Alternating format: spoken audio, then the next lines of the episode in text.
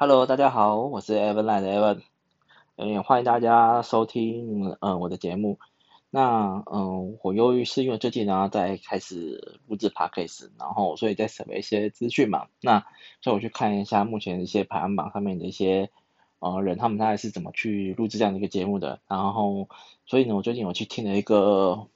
嗯节目是股癌，我其实还蛮喜欢他的一个内容，因为他基本上是在帮助一些菜鸡们，就是呃如何避免掉一些风险的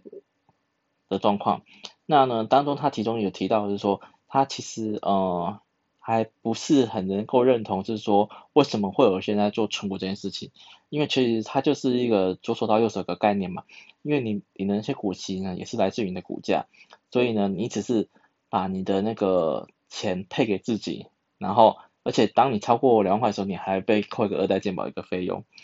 因此呢，他其实不太能够认同这一点，但是呢，它也是一个价值性的一个。一个策略性的一个投资嘛，所以重点是你的策略是什么？对，所以即使不是这么认同，但是也没说这件事情是不好。而且如果人家存股的话呢，他也是推崇的，就是说，哦，那想要做存股的人，你就买那个零点五零点五六，反正你就是傻傻的买这样子，反正就这样定期定额。但是呢，为什么要买零点五或零点五六？因为呢，它是一个指数型 ETF。那你在购买这种指数型情况下呢，你比较不容易受伤。因为它是毕竟是追追踪那个台湾的一个指数嘛，而且它的产业是够分散的，所以呢，你这样子比较不容易受伤情况下呢，你比较不容易就是说，哦，我可能单押某一档，那万一这档出完的状况是很糟糕的话，那你就很容易受伤。对，那这这这部分其实我都是蛮认同的啦，但是呢，呃，我们这时候要回到回归到我们存股的一个概念哈。嗯，为什么要做存股呢？因为存股其实在做一个是价值性的投资。我也知道，我确实是左手到右手，我去领这样的一个利息。但是呢，我就是，嗯，应该说会选择存股的人呢，他们基本上的概念是，我不想要这么的去追踪这个市场。我是比较呃更被动一点点的，我会去关心这个市场，但是我不想要。呃，把我的时间一直很 focus 在这件事情上面。我想要就是可以开开心心的工作啊，休假时间我可以愉悦的去可能跟朋友出去玩啊，或是陪伴家人啊那样的一个状况。那所以呢，我就不想要就是很频繁的在做股市的进出。而且你在频繁股市进出的话，如果你的呃操作策略不当的话，其实有时候你这样低买高卖之后呢，就是一场空，因为其实你每次买某一档进去的时候呢，你就是在跟他做赌，赌说他你的眼光是不是对的，他是不是会涨。那存股这个方式呢，它就是一个更加于被动的，你是在啊、长期观察哪一些公司，它可以稳定的配股配息，然后呢，你投资于它之后呢，你就是一个像公司股东一样，就是哦定期拿领回的回报。但是呢，也不是存股这件事完全都不看，因为你还是要去关心你投资的标的物到底是不是可以正向的一直成长。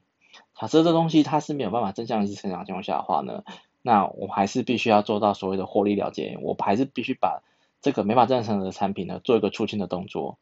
因为如果你不出清的话呢，你就只是一个傻傻的存，那最后呢，如果它的那个投资不如原本的预期好，它最后变成像壁纸一样。那不就是嗯，其实没有做到存股这件事情，因为我存股的概念就是，我希望我的这笔资金是类似像定存一样，只是它的利息比定存好，然后我可以稳稳的利息，但是呢，我不追求它有大幅度的成长，也不也也不希望它的钱会被大幅度的修正。那呃，大家也其实呃，在存股方面很容易提到，就是说，那它就是存金融股，为什么存金融股呢？因为金融股的金额通常都比较便宜嘛，其实现在不像呃，可能二三十年前金融股可能有一张那种上百万的这样子啊，上啊不上百万是几百块的一个状况了。现在问金融股可能都是落在于就是呃十块上下到四十块之间嘛，那所以它的价它的价格是低的，而且大部大部分人都其实都会挑选就是呃可能是二十块以下。为什么这样挑选呢？因为呃金融股它算是一个特许行业。所以呢，他没办法，就是把他的这些钱啊，很大量的配给他的一个股东，他就是会有被限制住。但是呢，大多数都还还有蛮蛮稳定的，大概可能配个零点五块到一块之间好。那假设你可能买了一张可能是二十块的好了，他稳定配一块给你好，那你其实这样子配了二十年之后呢，你这张股票其实就是哎，没有成本啊，因为你该拿的钱都拿回来了嘛，但是你还是持有这个股票啊，那只要这，而且大部分的金融金融市场的商品呢，其实呃公司都够大。所以呢，它的波动相对是小的，它不太容易就是可能一两张就左右它的价价位，对，那它它都是啊、几千几万的一个张数来做交易，所以它的波它的波动是小的，然后然后所以以这样的一个情况下的话，呃很多人就会很推动做做金融金融股的一个存股的动作，但是呢，其实你单押某一个产业或某一个公司情况下，呃，它确实是风险风险是比较高的，所以呢，嗯、我还是比较支持的是。呃，如果其实不知道选什么的话呢，其实你就买零零五零或零零五六这样子的咨询基金，因为它其实也有一个存股的一个效果。然后呢，因为它是毕竟是最重的一个是指指数的部分嘛，所以呢，它比较有成长性。然后呢，只要我们的台股是处于一个上涨的一个局势的话呢，它的呃整个价值就是会跟随着一一一起上涨。所以呢，你比较可以同时又做到存股，又又又或拥有一个价值，但是缺点呢，是因为它要被扣一个呃管理费嘛，然后所以呢，你会你会被额外扣这些费用，所以呢，你的配股配息的殖率呢不会太不会太好，因为像零零零五零哈，它大概可能是呃殖率大概可能只有呃三趴多块四趴而已，但是它的优点是。呃，可能当时是五十块买，你看现在零零五零已经到一百块了，哇塞，你的资本就翻了一倍。所以呢，你不只有拿到你的股息，然后连的价，连连那个股票的价值也也也都有拿到。所以呢，才这才是会比较被推崇的一个地方。然后呢，所以呢，嗯，为什么要做存股？存股其实在就是在做就是一个价值性的投资。我们要做存股的话呢，我们真的是还是必须要去关心你所存、你所想要存的标的物，它到底是什么？它到底有没有正向成长？那它到底有没有能力持续有获利去发这个股息股利出来？对，然后如果你这这块都不关心的话，那其实你投入股票市场是一个非常危险的一个动作。那你还是还不如就是把这些钱乖乖的交给一些呃基金，然后呢，由这些基金去帮你做操盘动作，或者是一个更加被动的方式，你还不如拿去做定存哈，你还不如就做零存整付方式一个定存的动作，那至少这个资本是不会减少的啊，然后你还还还是有拿到利息，但是你亏的是那个所谓的通货膨胀，那。嗯，有有些人会想说，那也可以去买房地产啊，因为虽然房市房市不是一直在上涨，但是其实有些人是看跌的啦。然后呢，呃，会讲说，哦，因为少子化啊，所以未来房市还是会跌的一个状况这样子。然后呢，所以房地产到底是好投标的物，这个倒是不一定。但是呢，如果你是有刚性需的话，我觉得还是可以买房子，对，因为。至少，呃，如果你有能力可以摆在哦这种双北区域的话，因为这边的工作人口是是大的嘛，它的它的刚性需求是大的，所以相对它，哎，它就是比较保值。对，那你也不用去没有买卖就没有所谓的价格问题嘛，所以你也不用管管他说你是赚还是亏，重点是你需要房子住，所以你有房子，对，这才这才是这个才是重点。对，所以回归我们的主题。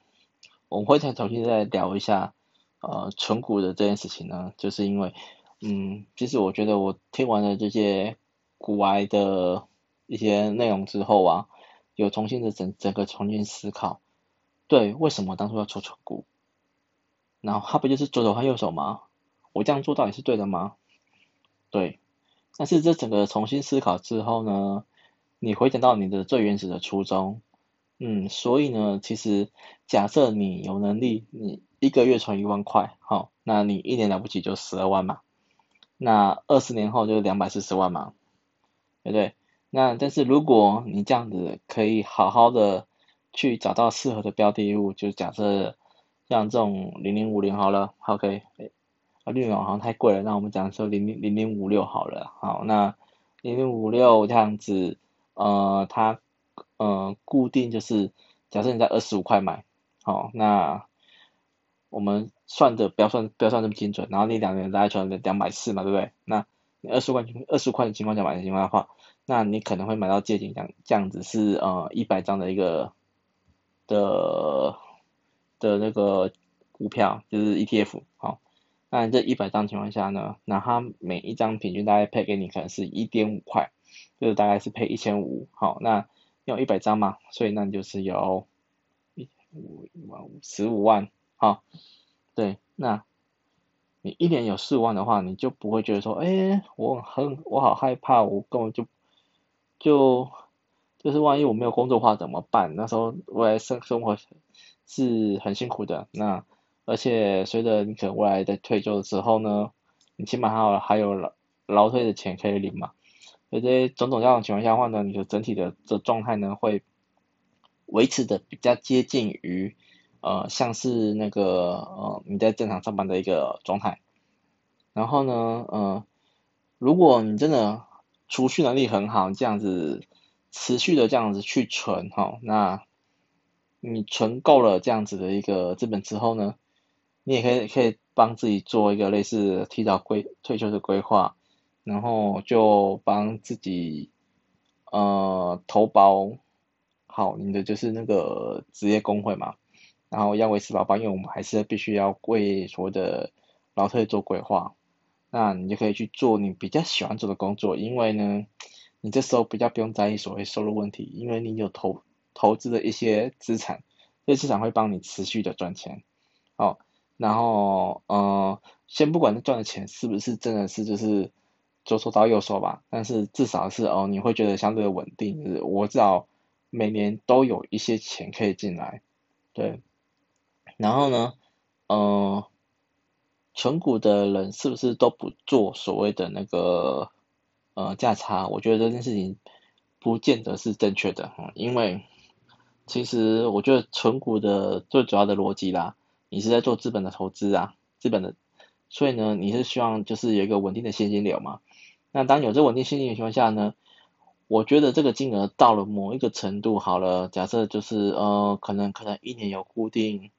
二三十万的稳定现金流，那这时候挪个可能当当中的十万块来，然后就是做价差好了。就像呃我的同事啊，他就一直后悔说，哦，他没得一买太少。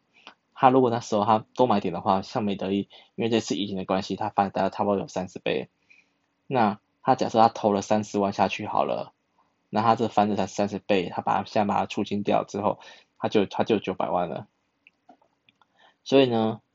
是不是存股人就不做价值型投，就不做那个这种这种价差的部分？我觉得这其实也不是。但是呢，我们。存股最主要就是我要先做的是价值型投资，我希望做的是创造一个稳定的稳定的一个现金流。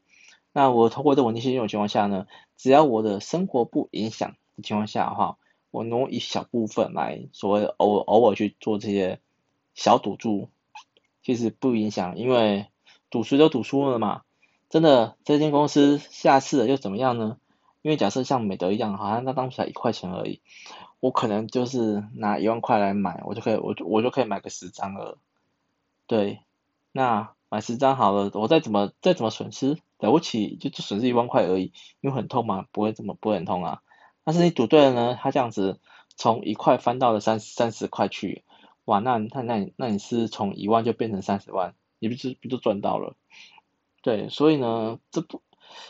是成股人都都都不做这所谓的价差，我觉得其实也不是。但是只是相当于是我们要追求的是，也不能说我们，我我个人想法啦，就是我要追求的是，我先建立好我稳定的现金流。我建立好稳定的现金流情况下的话呢，我还是我还是要持续关心我这些标的物是不是好的，是对的。对，那以就现在而言的话呢，嗯、呃，因为我们不包任何名牌，因为我自己也不也没有任何名牌嘛，然后呢。呃，比较安全的做法就是就买零零五零或零零五六这样子，然后呢，可以的话呢，当然是买零零五零，因为零零五零成成长性比较好。对，那但是如果呃保守点的话呢，就买零零五六，因为零零五六为什么价格会一直维持在这个二十到三十块之间，就是因为它的投资方式是它是要投，它是要维持一个高股利，然后它不是要维持它的价高股价，好，那所以这这两档 ETF 呢，其实比较不一样的地方是在在于这里了。所以呢，如果你想要追寻的一个稳定的现金流的话呢，嗯，就是就是零零五六会比较好一点点。但是呢，如果你同时想要领股股利，然后呢，你又希望有所谓的价差的话呢，那或许零零五零会来来得更好。因为以长久报的情况下的话，你看从以前的时候五十块这样子一路上上一百块，你这样子足足的价值翻了两倍了。那当你觉得说，OK，我现在的状况是可以了，我我觉得我想要追求更稳定现金流，那这时候就把零零五零卖掉，就全部改成买零零五六。那，嗯、呃，你就你看哦，你当初花五十块买，然后一百块把它卖掉，然后这时候继续买一张假假设是二十五块的零零五六，好，我是这只假设值，因为现在现在其实已经三十块了，那，你就是等于看你原本。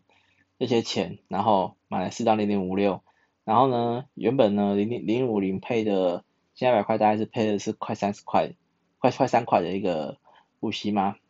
然后呢，你现在一张变四张，哦，那零零五六的话大概平均可能是一点五块，一点一点五块，然后四张的话就是这是拿了大概是六块的一个股息，好，那是这个现金流又又更又更加的稳定，对，那。所以呢，嗯，还是跟大家细心喊话啦，就是为什么要做存股？因为存股只要做的是价值型投资。然后呢，存股是对还是错？我觉得这是见仁见智。重点是在于是，你有没有一个策略性？你的策略性到底是要做价差，还是要做存股？如果你策略性要做价差的话，那你就不要想做，你就不要去想存股这件事情，因为这个本来就跟你的策略是不一样的。但是如果你本身策略是做存股的话呢，那它就是一个很漫长的路，对，那你就是要持续的去投入这个资金，因为你想要你想要做的是这样子的一个策略性的操作，然后你就要去关心一下您的关注的标的物，它的状况是不是好的，但是呢，你只是关心而已，你没有你没有必要去呃去整天那么盯盘，那么去追踪追踪这些东西。因为你你已经放你你之所以做存股，就是你要放弃这件事情嘛，你不想你不想跟他做这些东西的赌注了嘛，对，就是你先做好你的这样子一个心理建设，然后呢就开始定期定额的买，哦，你定期定额买的情况下的话呢，你就会随着这种方式呢，就会把成本成本给摊平，最后你再回推说，哦，那你到底是赚还是赔喽？这样子，但是说实在的啦，就是。嗯、以一个平均大概二十五块左右的零零五六也好了，你这样定期定额的买，然后你买了二十五年下来之后，其实那些东西你这样子再拿回来，再因为它它还一直都持续持续的配配息给你啊，所以持续到最后呢，你根本就是没有没有没有没有没有花到什么钱嘛，因为你还是持续的就是呃。有拿钱回来，你那你你当中有一部分的钱是等于是已经已经已经都没都没有给了，因为你本本身一直把那个股息一直拿回来嘛，你就拿拿回这现金嘛，你只是不断不断的去重新投入之后，然后增加你的资产，然后呢，等到哪一天，嗯、真的是该获利了结的时候，因为可能可能也差不多年纪够大了也不行了，该该开始分一层情况话那。好 OK，那时候那时候那那时候再再来说嘛，对，所以咯，就最后跟大家共勉之，一起在存股的路上，我们大家彼此互相砥砺砥砺加油这样子，对，然后呢，我也不想的只去呃努力的要想办法生出一些钱来，然后可以让我啊、可以定期定额的去存这样子零零五零的一个产品这样子，因为。人总是要为未来的退休做做规划嘛，对，然后如果不做这些规划的话，你最后就只能当一个下流老人了啦，然后到哪都要被人家赶来赶去的，因为人家没有钱就是看不起你啊，对，所以大家一起加油。那我们的今天的节目就到这里，然后，呃，如果有什么想要讨论的话呢，其实可以在那个呃 iTunes 的那个。那个 podcast 上面做一个留言的动作。那因为这部分好像是我目前搜寻到当中，好像这里的留言的机制相对比较好一点点啊。那如果有喜欢的节目的话呢，我们可以再做一些讨论。但是，嗯，理财规划其实只是我比较闲聊的一个单元。我后续的话呢，会去录制一个比较偏向是呃带状性节目的一个内容哈，然后去跟大家分享一些资讯这样子。然后就下次见喽。然后这个节目没有没有一个特定的更新时间，就这样子，拜拜。